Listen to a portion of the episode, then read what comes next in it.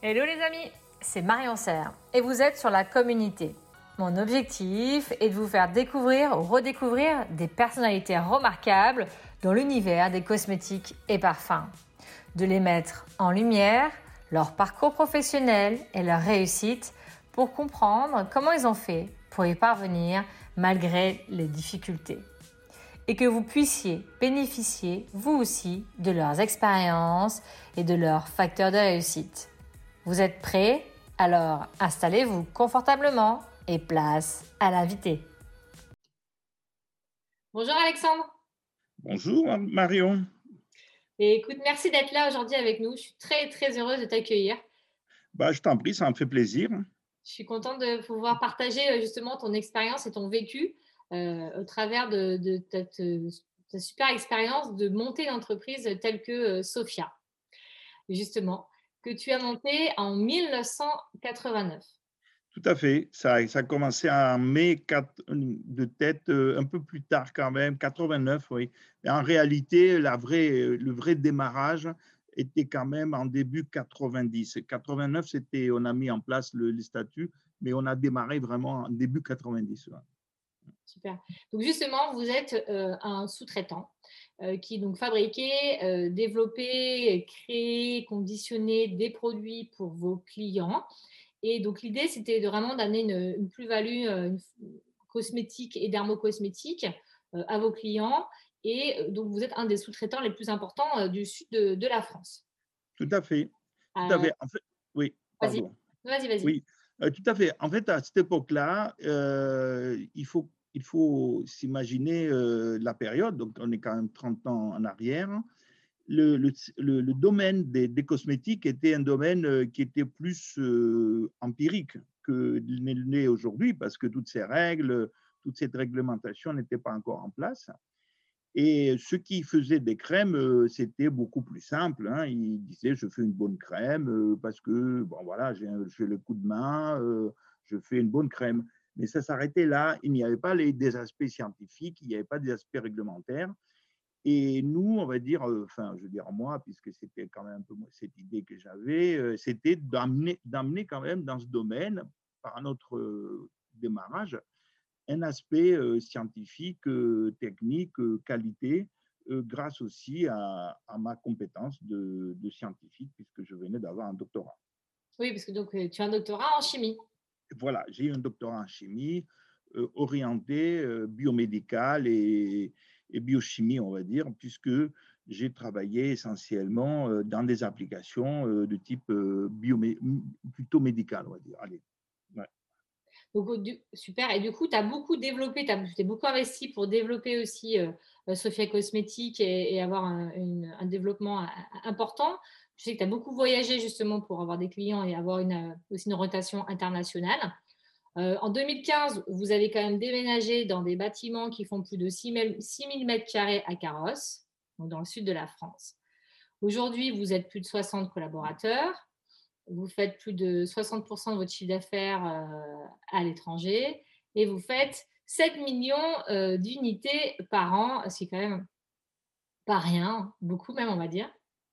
Bah oui.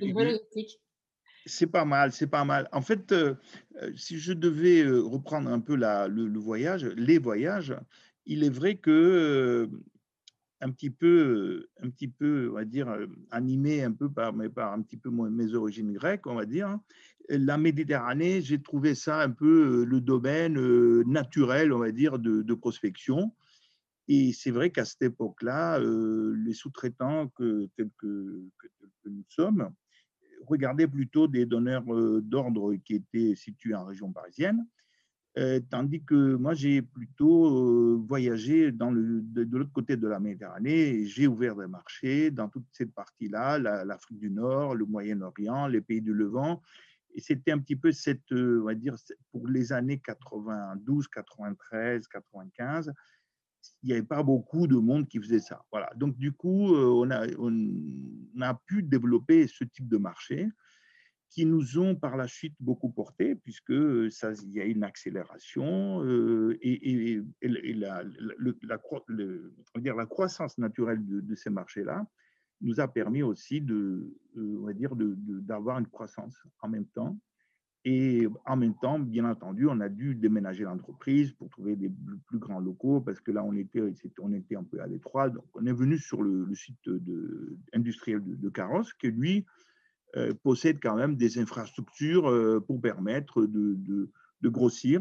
Et ce que nous avons fait dans, en 1999. D'accord. Et depuis que nous sommes à Carrosse. Oui, et après, du coup, vous avez redéménagé en 2015 dans des bâtiments encore plus grands. Voilà, voilà, au début, euh, donc on, on, a procédé par des bâtiments qu'on additionnait les uns aux autres, euh, mais qui étaient distants euh, de quelques kilomètres parce qu'on ne pouvait pas faire autrement. Et à la fin, on a eu la chance de trouver un grand bâtiment et de presque voilà, basé sur 6000 mètres carrés. Et, et, là, on a logé toutes les, toutes les, tous les autres bâtiments qui étaient un peu de partout. On en avait six à ce moment-là. Et donc, on a pu réunir tout, tout ça dans le même bâtiment. Et, là, on a tout le monde dans le même bâtiment. Voilà. Ah, ouais, c'est bien. Et justement, euh, ce que j'aimerais euh, partager avec toi aujourd'hui, te poser comme question, on aimerait comprendre justement comment tu as fait pour monter euh, Sophia Cosmétique et comprendre aussi la personne professionnelle que tu es devenue, hein, que tu as construit et que tu es devenue. Je vais te poser six questions, si tu veux bien. La première, c'est quels étaient tes objectifs visés quand tu as en fait démarré vraiment Sophia Cosmétique? Alors pour quand j'ai démarré Sophia Cosmétique, pour parler quand même parce que on est là pour parler un peu franchement. j'ai été poussé un peu par. c'est vrai qu'on était dans une période où il y avait beaucoup de chômage. On est dans les années 90. Euh, en sortant de, l'université, euh, on va dire, ceux qui trouvaient un emploi, euh, c'était pas, c'était pas, c'était pas facile. Ils étaient considérés comme des chanceux. et donc, moi, j'ai commencé ma carrière en tant que salarié quelque part, cadre. Et puis, ma foi, au bout d'une année et demie, je suis parti. Et puis, je me suis retrouvé dans une société où elle a déposé son bilan au bout d'une année, enfin, pas, après mon arrivée, ça faisait longtemps qu'elle était, c'était pas bien, qui était située à la Gode. Et là, j'étais plus poussé par un besoin, on va dire, d'exister, parce que là, à ce moment-là, il fallait quand même trouver quelque chose à faire. Et je me suis dit, je ne vais pas encore retenter, encore une fois un emploi salarié qui ne m'avait pas réussi, visiblement. Et je me suis dit, tiens, je vais quand même essayer euh, de, lancer mon entreprise. Donc, c'était plus un besoin, euh, on va dire, euh, poussé par des, plutôt un, échec en tant que enfin, parce que je ne trouvais pas un emploi qui me correspondait, on va dire un peu ça que euh, initialement une volonté absolue de créer mon entreprise. Cependant, j'avais ça en tête depuis toujours. J'avais cette ambition, je l'avais. Mais je, si jamais j'avais eu un emploi qui m'avait à ce moment-là correspondu, euh, que j'avais fait une carrière en tant que cadre euh, comme je la voulais, peut-être que je ne me serais pas, je me serais pas lancé. Quoi. Mais voilà, c'est ces deux raisons qui m'ont poussé à, à créer l'entreprise. Et puis, euh, parce que j'ai rencontré un associé qui, euh, qui m'a euh, un peu aidé aussi, parce qu'il a, il a, il a participé financièrement. Et c'est comme ça que ça a démarré. Quoi, hein, voilà. D'accord. Et justement, pour démarrer, Sophia, quelles ont été les grandes étapes que tu as mis en place pour justement développer Sophia? En fait, comme on n'avait pas d'argent, on n'avait pas, on, pas de fonds, on n'avait pas d'investissement, on n'avait pas d'investisseurs, euh, on, a, on a fait une croissance euh, qu'on va appeler organique avec les moyens du bord, euh, avec quelques prêts bancaires et avec beaucoup de, volonté, beaucoup d'ambition et d'envie de, réussir. Hein. C'est-à-dire que bah, j'ai commencé au départ par faire le tour de la région, je suis allé voir des sociétés grassoises qui m'ont fait confiance pour fabriquer leurs produits.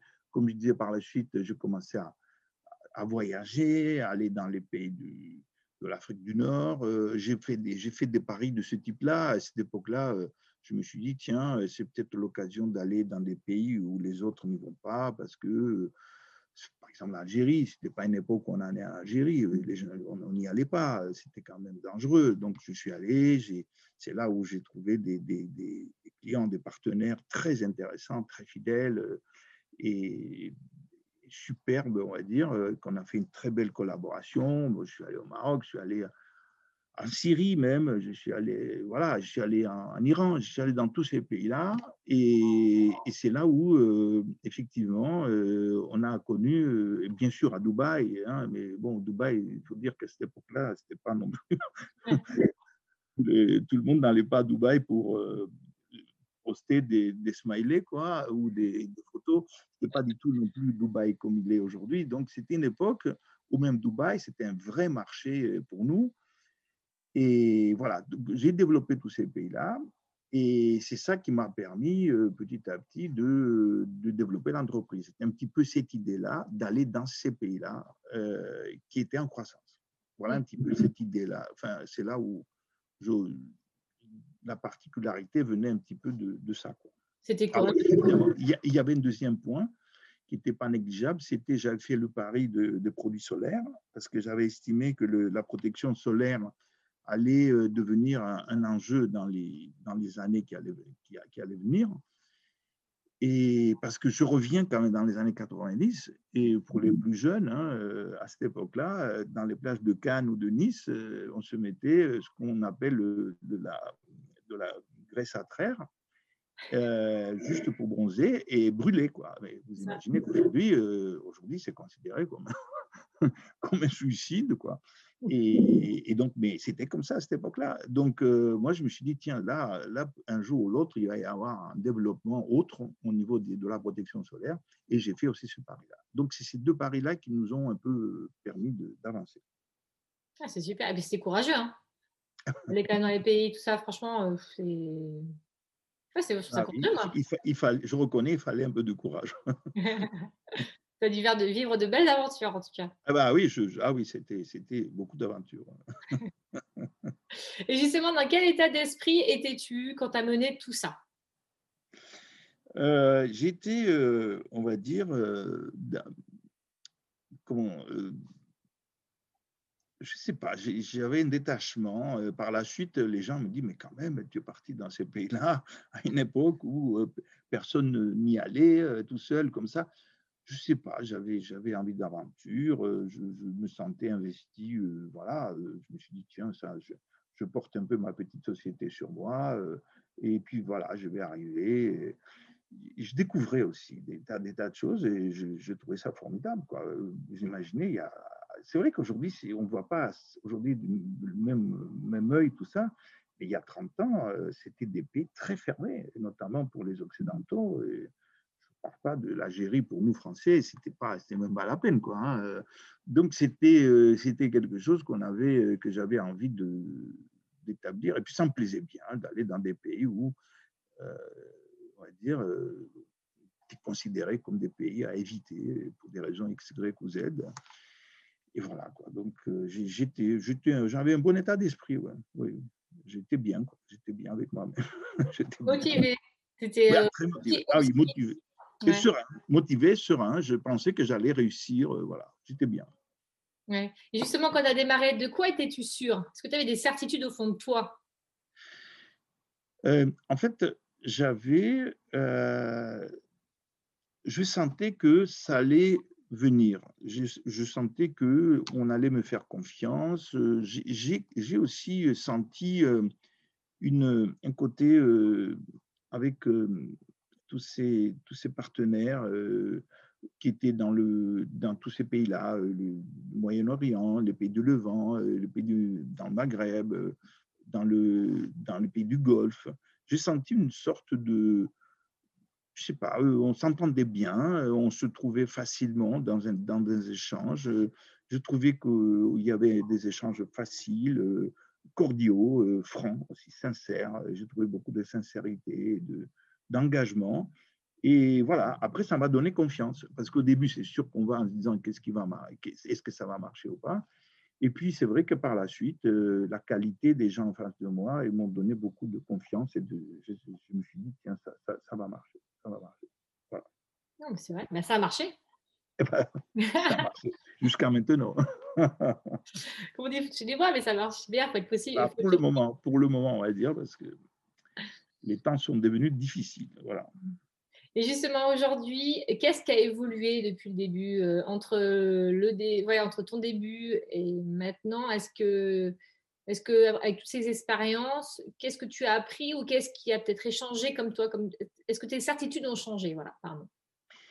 Euh, en fait, aujourd'hui, euh, je, déplore un peu quand même euh, cette situation qu'on va dire qu'on vit autour de la Méditerranée, parce que c'est vrai que ce n'est plus pareil. Hein. C'est que entre temps, il y a eu des crises, des crises systémiques, des crises financières, des, des crises va dire, euh, des situations de guerre euh, aussi qu'on a vu avec la Syrie. Hein.